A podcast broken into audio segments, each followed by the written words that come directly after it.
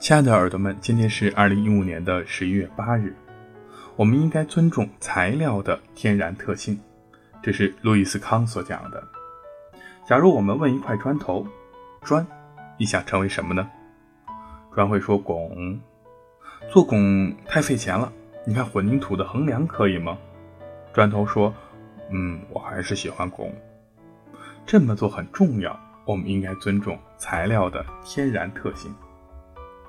而这呢，是路易斯康的儿子纳萨尼尔康所拍摄的电影《我的建筑师寻父之旅》中的一个片段。影片中，康是在宾夕法尼亚大学研究生的课堂上对学生讲起了这段话的。康的这一充满幽默的比喻，使原本紧张的课堂气氛瞬间轻松活泼了起来。